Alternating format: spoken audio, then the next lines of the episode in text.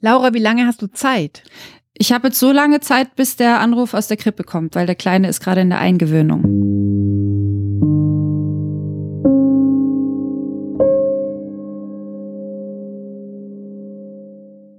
Und wie geht's dir mit all dem gerade so? Darüber können wir gerne sprechen.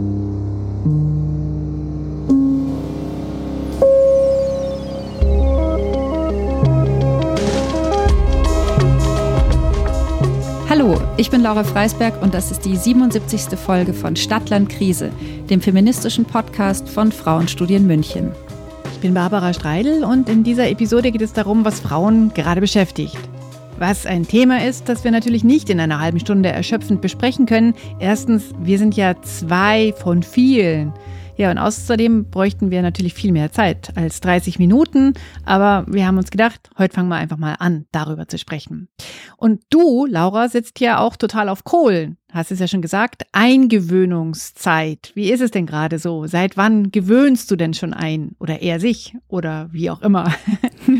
Und du sprichst schon ganz schnell, damit wir ganz schnell die Zeit nutzen. Ja, ja ähm, seit einer Woche ungefähr. Also mhm da ging der Kindergarten und Krippe wieder los und ähm, das ist jetzt sozusagen, wow, die erste Stunde, wo ich mal kurz alleine zu Hause bin und das nutzen wir gleich, nutze ich gleich, um mit dir zu sprechen und mal schauen. Also ich habe das Handy hier neben mir auf lautlos und wenn es klingelt, dann muss ich halt wieder rüber. Ich wohne zum Glück ganz nah.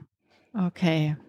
Also aufregend. Ähm, ja. Alle sind äh, live dabei, ähm, genau. wie es mit der Eingewöhnung so läuft.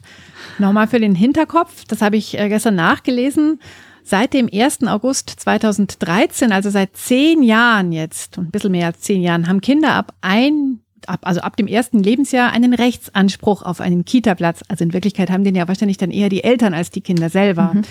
Und es geht da vor allem um die frühkindliche Förderung. Das Kind darf nicht nur verwahrt werden, so heißt es auf der Website vom Bayerischen Sozialministerium. Das ist ja auch so ein Lieblingssatz von denen, die ähm, Frauen vorwerfen, sie würden Rabenmütter sein, weil sie ihre Kinder halt irgendwie zur Aufbewahrung mhm. so quasi in einen Schrank stecken. Ähm, ich habe jetzt am Wochenende meine Nichte gerade gesehen. Der ihr Sohn ist im selben Alter wie, äh, wie dein Kleiner und der wird jetzt demnächst von einer Tagesmutter betreut. Das mhm. wäre jetzt also ähm, Reality Check München Stadt. Wie ist es denn bei dir auf dem Land, Laura? Ja, das Lustige ist, ganz viele sagen so, oh, gibt es bei euch überhaupt eine Krippe? Aber ich muss sagen, in unserer Gemeinde ist die Betreuungssituation relativ gut. Äh, es gibt eine Kita mit fünf Kindergartengruppen, zwei Waldkindergartengruppen und zwei Krippengruppen. Und für den Kindergarten gibt's leider eine lange Warteliste. Das ist auch in dieser Gemeinde so. Bei der Krippe hatten wir das Glück, relativ bald eine Zusage bekommen zu haben. Das liegt vielleicht auch daran, dass viele ihre Kinder hier eher erst im Kindergartenalter ähm, fremd betreuen verwahren. und verwahren und ähm, beziehungsweise halt bis zum Kindergartenalter Alter selbst betreuen können oder Großeltern haben oder andere Verwandtschaft, die in der Nähe lebt und dann eben noch keinen Bedarf haben. So mhm. kann man es ja auch formulieren. Mhm. Okay, okay, okay. Ähm, wir haben ja äh, gerade ähm, heiße Phase im Wahlkampf, Landtagswahlen in Bayern am 8. Oktober wird neu gewählt. Und ich habe nochmal in den Koalitionsvertrag unserer jetzigen Regierung unter den Chefs Söder und Aiwanger. Nein, ich will nicht über Hubert Aiwanger sprechen. Mhm. Ähm, also ich habe nochmal in den Koalitionsvertrag der jetzigen Regierung Söder und Aiwanger als so CSU und Freie Wähler geschaut und die haben sich als Zukunftskoalition bezeichnet und ähm, hatten da auch ähm, für Familien allerlei vor. Ich zitiere mal aus dem Koalitionsvertrag, wir rücken Familien in den Mittelpunkt unserer Politik, denn sie sind das Rückgrat unserer Gesellschaft. Wir fördern Kinder, Eltern, Großeltern und Alleinerziehende nach Kräften und richten unsere Familienpolitik ganzheitlich aus. Können wir das jetzt bestätigen, dass das in den letzten Jahren seit 2018 so war? Also ich ähm, finde es ja toll, dass Alleinerziehende immerhin genannt werden. Stimmt. Was eine ganzheitliche Familienpolitik in dem Fall sein soll, das weiß ich nicht. Ähm, weiß ich nicht, nach Mondzyklen oder was bitte? Also, was heißt das?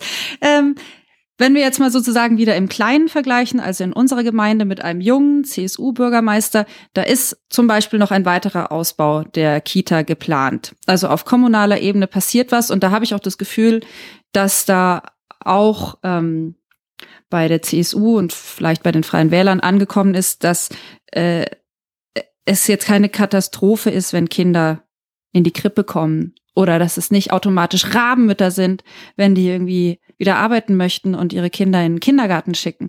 Ähm, wenn wir überlegen, wie die Diskussion noch für 15 Jahren oder so von der CSU geführt wurde. Also da passiert was. Aber also zum Thema Alleinerziehende, ey, ganz sicher nicht, oder? Also da ist doch noch sehr viel Luft nach oben. Und ich habe auch noch mal online kann man das ja alles nachschauen, ähm, nachgeguckt jetzt für die nächste Wahl da schreiben wir CSU und Freie Wähler ganz klar, dass sie das zum Beispiel das Ehegattensplitting auf gar keinen Fall antasten wollen. Und mhm. da würde ich sagen, das ist aber doch so ein Baustein, der halt eine gewisse Ungerechtigkeit zwischen den verschiedenen ähm, Lebensformen und Familienformen zementiert. Ja, ja, absolut. Also das ist noch immer die heilige Kuh, die nicht angetastet werden kann. Das sehe ich ganz genauso. Aber ähm, es stimmt, ähm, ähm dass die Unterstützung, die Alleinerziehende benötigen, das wird, glaube ich, immer sehr gerne in Reden und bei Wahlkampf und anderen Veranstaltungen erwähnt. Aber ich, ich denke auch, also, also, wir haben ja in dieser Legislaturperiode die Pandemie gehabt. Mhm. Und, ähm, da hätte es bestimmt noch sehr viel äh, mehr zu tun gegeben, außer jetzt da die Krankheitstage nach oben zu schrauben, die Alleinerziehende ähm, in Sachen Erwerbstätigkeit nehmen konnten.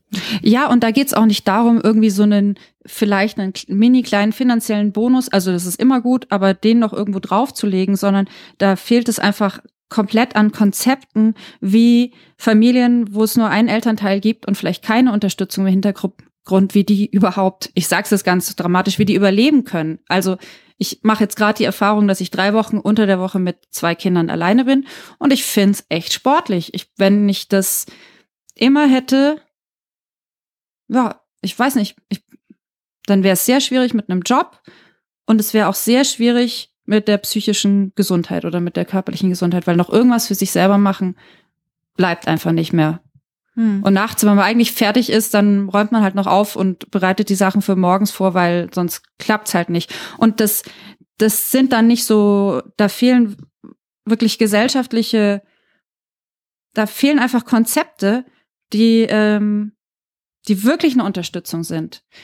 Von Betreuung, von, haben wir ja auch schon mal drüber gesprochen, ähm, sozusagen Kinder frei nehmen, dass das Menschen machen können, die jetzt sozusagen nicht blutsverwandt sind oder nicht, nicht angeheiratet oder so. Also was gilt als Familie, was sind äh, Netze, die sich gegenseitig unterstützen können. Da ist echt noch viel zu tun. Hm. Ich kenne diese Situation, dass mit zwei kleinen Kindern äh, längere Zeit mal allein zu sein, weil halt auch mein Partner dann einfach mal nicht da war, keine Ahnung, verreist war oder sonst was. Ähm, und ich habe mir das dann auch immer vorgestellt, wie es wäre, wenn das jetzt der Normalzustand wäre. Aber was wir zwei ja nicht abschalten ist, wir wissen ja, es gibt jemanden. Mhm. Den können wir ja zum Beispiel am Abend dann auch anrufen und sagen, mhm. oh, das war ja alles ganz fürchterlich ja. heute oder es war total super. Und die, also das hat mir eine, eine Freundin, äh, die verwitwet ist mit vier Kindern mal erzählt. Ähm, ich habe ja auch niemanden, mit dem ich sag, also besprechen kann, wenn es mal super war. Es geht ja nicht immer nur um den Load, den ich halt auf meinen Schultern trage. Also mit vier Kindern ist es ja dann doch schon auch recht viel zu tun, mhm. sondern also ich habe einfach auch niemanden im Alltag für den Austausch. Und ähm, also das noch hinzugefügt zu dem, was du gesagt hast, finde ich alles total richtig. Und auch diese Akzeptanz, was ist eigentlich eine Familie?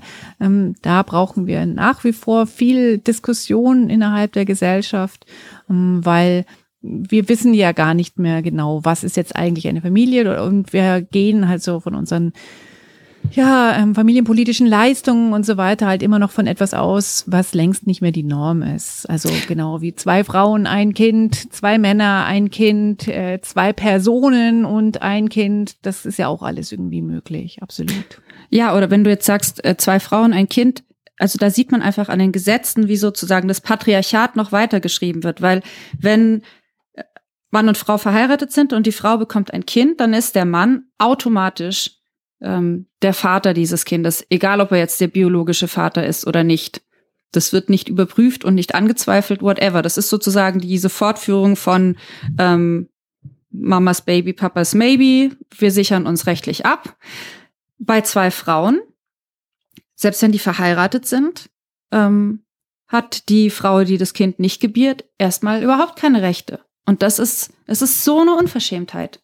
Hm. Das ist so bodenlos, wo ich mir denke, was, ähm, wer profitiert davon, diese Familien immer noch so zu benachteiligen? Hm. Ich habe noch einen Schwank aus meiner Ferienzeit. Ich bin mhm. in diesen Sommerferien auch in die USA geflogen, haben dort die Familie besucht, die ja halt eben auch in den USA lebt. Und bei der Ausreise am Münchner Flughafen standen wir dann zu viert. Also meine Kinder sind zwölf und 15 und mein Mann und ich.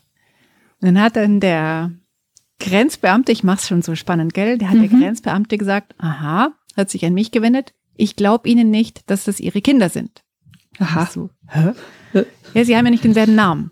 Und ich so, ach so, ähm, okay. Ja, ähm, ich glaube Ihnen das nicht. Haben Sie eine Geburtsurkunde dabei? Und ich so, äh, nein. nein. Aber schauen Sie, ich habe hier den Vater von den Kindern dabei. Der steht genau neben mir. Mhm. Ja, aber der hat ja keinen deutschen Pass. Das gilt nichts. Hä?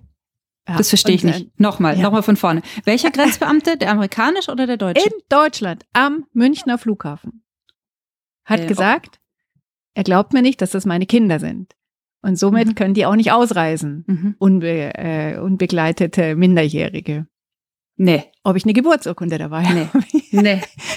Vor allem, man muss auch sagen, deine Jungs sind ja schon groß. Ja, ja, also hätte die auch fragen können. Bei einem Baby würde ich jetzt noch verstehen, dass man da irgendwie aufpasst, dass ja. da nicht Kinder aus Landes gebracht werden, aber man hätte ja auch mit deinen Söhnen sprechen können. Ja, oder Wahnsinn. mit meinem Mann, der ja zwar keinen deutschen Pass hat, aber natürlich ähm, ähm, des Deutschen mehr als mächtig ist. Ja, der lebt ja seit 40 Jahren in Deutschland. Ja. ja. Naja, also ähm, sowas gibt's eben auch und der hat dann in seiner Großzügigkeit eine Ausnahme gemacht und uns ausreisen lassen. Ähm, aber auch da denke ich mir, ja, für was ist das jetzt bitte gut? Wir sind im mhm. Jahr 2023. Wie viele Familien gibt es denn, wo es zwei Namen gibt? Ja. Und was soll das denn jetzt da? Also und wie viele Daten muss man denn da irgendwie jetzt noch machen? Wir haben alle einen maschinenlesbaren, biometrischen, verdammten Reisepass. Aber echt. Naja, genau. Also ähm, dies so, was es auch noch so gibt. Mhm. Wo wir sind in Bayern. Ja, also das hätte ich auch gedacht, dass man das schon mitbekommen hat. Das ist, glaube ich, in den 80ern geändert worden. Das, ähm, nee, Quatsch. In den 80ern war noch Doppelname, oder? Dann in den 90ern. Ja, in den 90ern. Meine Mutter hat in den 90ern nochmal geheiratet und hat ihren Namen behalten. Und ja, genau. Hm. Ähm, ja, aber Stichwort Familienpolitik. Du lebst ja jetzt in einem Haus mit mehreren Generationen. Mhm. Wie läuft das denn so? Ja, also jetzt ähm, haben wir ähm, schon den dritten Monat, in dem meine Mutter ähm, in der Wohnung über uns wohnt. Das läuft super. Also ich all das, was ich mir gedacht habe, was vielleicht schwierig sein könnte, ist überhaupt nicht schwierig. Es läuft wirklich total gut. Ich bin viel, viel, viel ruhiger auch, sonst bin ich ja immer zu ihr gefahren, so zweimal die Woche und habe sie jeden Abend angerufen und äh, musste dann halt auch manchmal so mit mir ringen. Habe ich jetzt in diesem Telefonat wirklich herausgehört, wie es ihr denn jetzt nun wirklich geht und mhm. dann Sorgenkarussell und so weiter. Meine, meine Mutter ist ja weder dement noch irgendwie äh, körperlich angeschlagen. Der geht's eigentlich recht super. Ähm, sie ist halt allein, also verwitwet allein so, somit und halt alt. Ja, mhm. ähm, aber es ist alles total gut und ähm, es passieren wirklich auch ganz schöne Sachen. Also wir hatten jetzt am letzten Ferienwochenende, hier war so ein Stadtteilfest und da haben wir dann als Familienband einen Auftritt gemacht. Oh, Bei uns im, im Hinterhof. Ähm, also meine Söhne spielen ja auch Instrumente und mein Mann ist ja eh Musiker und ähm, also haben wir da so ein, ein halbstündiges Rockprogramm gehabt. Und es war bumsvoll und meine Mutter war natürlich auch dabei. Und das fand ich fantastisch. Mhm. Also, weil welche 87-Jährige geht jetzt dann auf ein Stadtteilfest und ähm, hört sich da irgendwie das Rockkonzert an? Also wahrscheinlich nicht viele. Mhm. Also, sie war von den vielen Anwesenden sicherlich die älteste. Und das hat mich aber wahnsinnig glücklich gemacht, dass also diese Form von Vereinbarkeit jetzt total läuft. Mhm. Im Alltag kommt sie jeden Tag zum Mittagessen, bis auf Sonntag. Da sagt sie, hat sie frei. Oder wir haben frei. Mhm. Und wir essen zusammen Mittag. Und sie hat es die letzte Woche zum Beispiel mit dem äh, meinem jüngeren Sohn äh, nach dem Mittagessen jeden Tag noch eine halbe Stunde Lateinvokabeln wiederholt und so, so Sachen. Und mhm. abends geht dann der Größere gerne nochmal rauf zu ihr und ratscht so ein bisschen. Also das heißt, es ist so einfach eine Erweiterung unseres Lebensraums und ein enger Führen unserer Familie. Also ich bin mhm. wirklich total happy und ich glaube, das ist eine der besten Entscheidungen, die wir so in den letzten Jahren gefällt haben. Das freut mich total und mich freut es vor allem auch zu hören, dass du sozusagen mit dem mit dem Zwischenmenschlichen, dass du da nicht alleine bist, sondern dass deine Söhne und wahrscheinlich auch dein Mann, dass die mhm. auch was übernehmen. Weil mhm. ich das auch oft in Familien beobachte, dass selbst wenn es jetzt nur ähm, die Schwiegertöchter sind, dass es so dann doch immer dieses Nachfragen, wie geht's dir und das Kümmern doch immer an den Frauen allein hängen bleibt. Ähm, mhm. Ja, das stimmt. Das ist eine, eine ganz, ganz richtige Beobachtung. Ich kenne es in der Regel auch also dass halt dann immer irgendwie die weiblichen äh, Nachkommen, ob das jetzt die Nichten oder die Töchter oder die Schwiegertöchter sind, da eingespannt werden. Das ist jetzt bei uns schon recht aufgeteilt. Also mein Mann kocht auch in der Regel mittags recht viel. Ich mhm. bin ja äh, drei Tage auch gar nicht da, weil ich da im, im, im Rundfunk bin. Und ähm, meine Mutter zum Beispiel kommt dann gerne auch einfach ein bisschen früher und ratscht mit ihm, während er kocht. Ähm, und mhm. sie führt auch völlig andere Gespräche mit ihm, als jetzt mit mir führt. Also das ist schon so ganz gut verteilt. Das finde ich auch total schön. Und mhm. Ähm, die Kinder haben wieder eine ganz andere Ebene. Natürlich ist es dann die Enkel, Sohn, Großmutter-Ebene, die die da haben. Aber ähm, die, zum Beispiel meine Mutter, dieses, was ähm, viele mhm. ähm, alte Menschen haben, so ein, so ein Reizhusten, ja, dass man halt so leicht husten muss. Ich glaube, das liegt sehr viel auch damit, welche Körperhaltung man hat, ob man sich viel bewegt, ob man wirklich noch durchatmet und so. Also gar nicht krank oder so, sondern man einfach mhm. so ein mhm. Reizhusten. Und wenn wir da am Mittagstisch sitzen, dann streicht mein kleiner Sohn ihr dann immer, der sitzt neben ihr immer so über den Rücken und sagt, mhm. Du musst durch die Nase atmen, es geht gleich wieder weg. da lacht sie natürlich dann auch immer, weil er das halt jedes Mal macht. Das macht er dann bei einer Mahlzeit vielleicht auch dreimal, ja. Und das ist also mhm. wirklich sehr schön. Also, ist wirklich schön. Ja, hätte ich jetzt auch nicht gedacht. Also ich bin ja mit 19 ausgezogen von zu Hause und äh, war auf meinen Vater schrecklich sauer, auf meine Mutter nicht sonderlich, aber ich dachte ja, da das war's jetzt und so. Und mhm. jetzt sind wir wieder äh, seit ja, seit 30 Jahren dann so ungefähr wieder zusammen unter einem Dach und ich finde es sehr schön.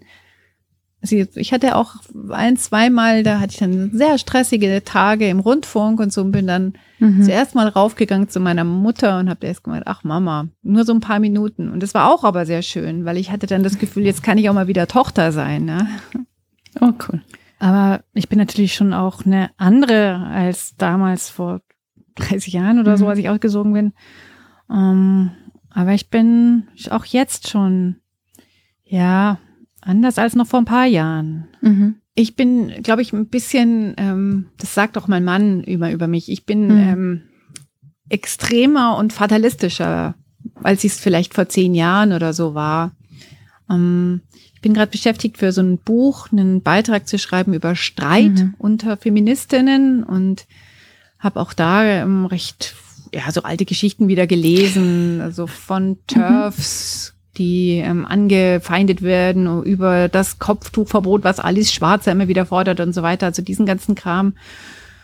Gerade eben gelesen, ähm, wie Sophie Passmann schreibt, wie viel Hate sie erfährt aus mhm. der feministischen Blase, weil sie botoxt. Ähm, ja, ich bemerke schon, ich glaube, das hat schon auch mit der gesamtpolitischen ähm, Situation zu tun. Wir befinden uns ja immer noch in einem europäischen Krieg. Ja, also das ist ja immer, hat ja nicht aufgehört, auch wenn viele gesagt haben, es wird nicht so lange gehen in der Ukraine. Ich finde, diese ganzen Sachen sind immer noch da. Mhm.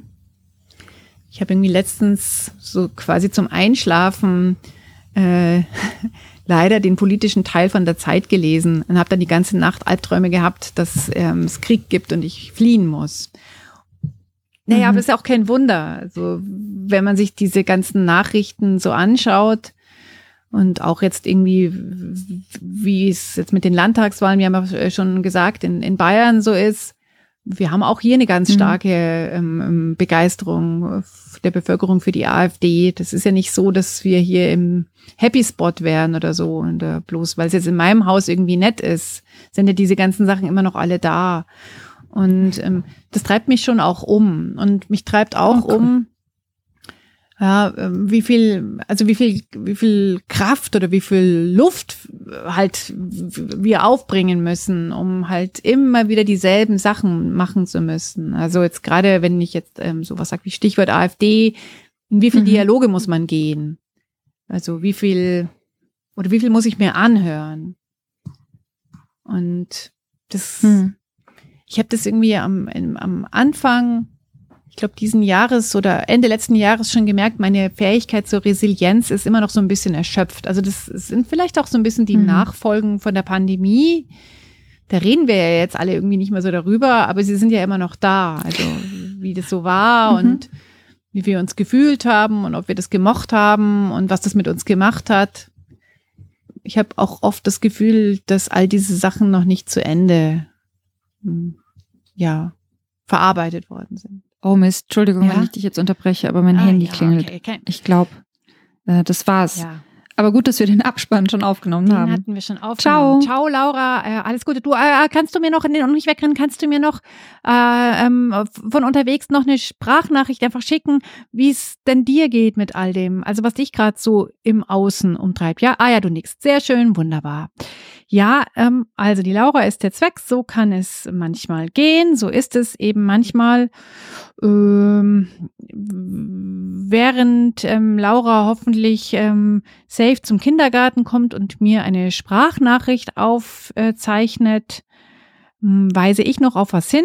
Und zwar hm, ist unser Gespräch heute, also diese Frage, hm, wie geht es uns Frauen denn oder wie geht es Frauen gerade eben, so ein bisschen ein Auftakt. Wir machen auch eine Frauenstudienveranstaltung, also so eine richtige physische Veranstaltung dazu, und zwar am 17. November in München zwischen 17 und 19 Uhr. Da gibt's dann noch sehr viel mehr Möglichkeiten, sich auszutauschen. Und wir haben drei Frauen aus drei Generationen dabei. Und zwar die Schülerin Cosima Schaf, die Studentin Victoria Singleton und die Autorin Katharina Adler. Äh, moderieren wird das Ganze Laura Freisberg, findet statt in der Luise München. Und wir freuen uns halt immens, dass es ein wirklich drei Generationen Austausch werden wird. Mhm. So, äh, jetzt ähm, sehe ich hier schon auf meinem Handy, dass die Sprachnachricht von Laura gekommen ist. Also das ist Laura Freisbergs Außen Welteindruck gerade. Schön, dass ähm, das noch geklappt hat. Hallo Barbara, also was ich dir noch erzählen wollte, was mich gerade beschäftigt, ist so diese Gleichzeitigkeit von einerseits habe ich nicht so viel Optimismus, was die allgemeinen Entwicklungen betrifft, Klimakrise oder auch gesellschaftlich. Zum einen, weil ich nicht glaube, dass wir alles nur mit Technik lösen können und zum anderen, weil ich auch nicht glaube, dass wir Menschen uns so wahnsinnig insgesamt weiterentwickeln, dass es alles besser wird und wir einer strahlenden Zukunft entgegengehen. Ich meine, gesellschaftlich sieht man ja eigentlich, der Ton wird immer krasser, die Leute schämen sich überhaupt nicht, irgendwie offen rassistisch zu sein. Und gleichzeitig gibt's ja auch eine gute Weiterentwicklung als Gesellschaft. Also das ist schon irgendwie alles sehr verrückt. Und dann hoffe ich aber, dass mein kleines Glück, also dass, dass wir irgendwie durchkommen. Und das passt total gut zu einem Buch, das ich diesen Sommer gelesen habe. Das heißt Die Privilegierten und ist von Thomas von Steinecker. Den kann man auch als Filmregisseur kennen oder als Autor von Comics. Und in den Privilegierten erzählt er eigentlich das Leben von jemandem so aus meiner Generation, in den 80ern und 90ern aufgewachsen mit so einer Zukunftshoffnung und wie derjenige dann auch durch die Corona-Krise und alle anderen Krieg und Krisen immer noch so durchschippert und immer noch total verzweifelt versucht, eben das eigene kleine Glück aufrechtzuerhalten. in einem Leben, wo man aber eigentlich gar nicht so glücklich ist, weil man immer so am Burnout entlang schrappt und weil man seinen eigenen Prinzipien dann doch nicht treu bleibt, also doch nicht so viel Zeit mit Familie und Freunden verbringt und äh, einen Job an erste Stelle setzt oder doch nicht so der gute Freund ist. Und das Spannende an dem Buch ist, also was mir echt zu denken gegeben hat, sozusagen die Hauptfigur, der hat dann einen Sohn, neue Generation, sozusagen Generation, letzte Generation. Und der fragt irgendwann mal seine Eltern, seid ihr eigentlich noch Menschen? Weil er die als so krass empathielos empfindet, weil die eben nichts an den Missständen ändern, sondern einfach nur ihr Leben so weiterverfolgen wie bisher. Und das ist eine Frage, die mich eben, also das Buch ist auch toll geschrieben, die mich sehr beschäftigt hat, weil nämlich Bastian, so heißt die Hauptfigur, und, und seine Frau und seine Freunde, die glauben immer, dass sie zu den Guten gehören, weil sie ja wissen, wie es eigentlich richtig geht. Nicht so viel fliegen, Müll trennen, auch mal was spenden und so weiter. Aber quasi mit der jüngeren Generation konfrontiert, die meint eben, ihr seid schon lange nicht mehr die Guten. Genau, und da habe ich mich eben gefragt, haben wir eigentlich auch schon aufgehört, zu den Guten zu gehören. Das war's. In Kürze. Bis bald. Ciao.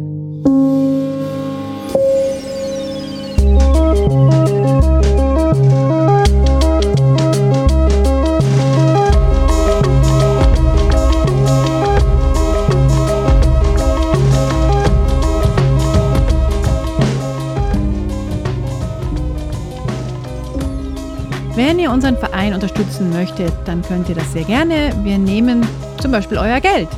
Wie ihr uns spenden könnt, das erfahrt ihr auf der Frauenstudien-Webseite unter dem Stichwort Spenden.